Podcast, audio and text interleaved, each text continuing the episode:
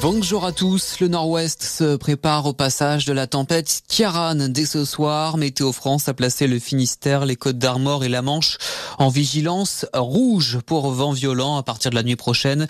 17 autres départements seront en vigilance orange pour vent violent ou vague submersion entre la Gironde et le Nord-Pas-de-Calais en passant par la Normandie. Des rafales pourront atteindre localement 170 km par heure sur la côte, 140 dans les terres accompagnés de fortes pluies et d'inondations. Aucun train ne circulera demain en Bretagne, en Normandie, dans les Pays de la Loire, en Centre-Val de Loire et dans les Hauts-de-France.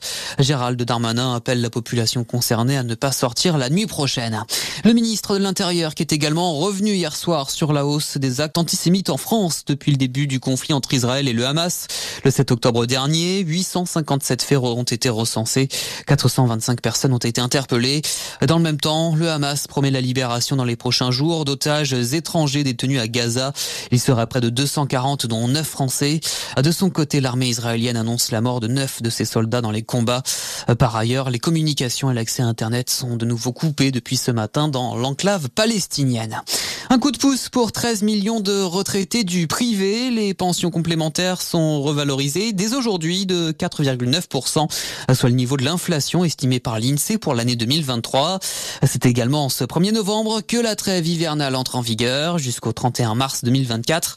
Un propriétaire ne peut plus expulser son locataire. Les squatteurs sont exclus de cette protection. Du tennis pour finir avec le Masters 1000 de Paris-Bercy et le pire bilan pour les Français dans toute l'histoire du tournoi. Seul Hugo Humbert s'est qualifié hier pour le second tour du tableau principal.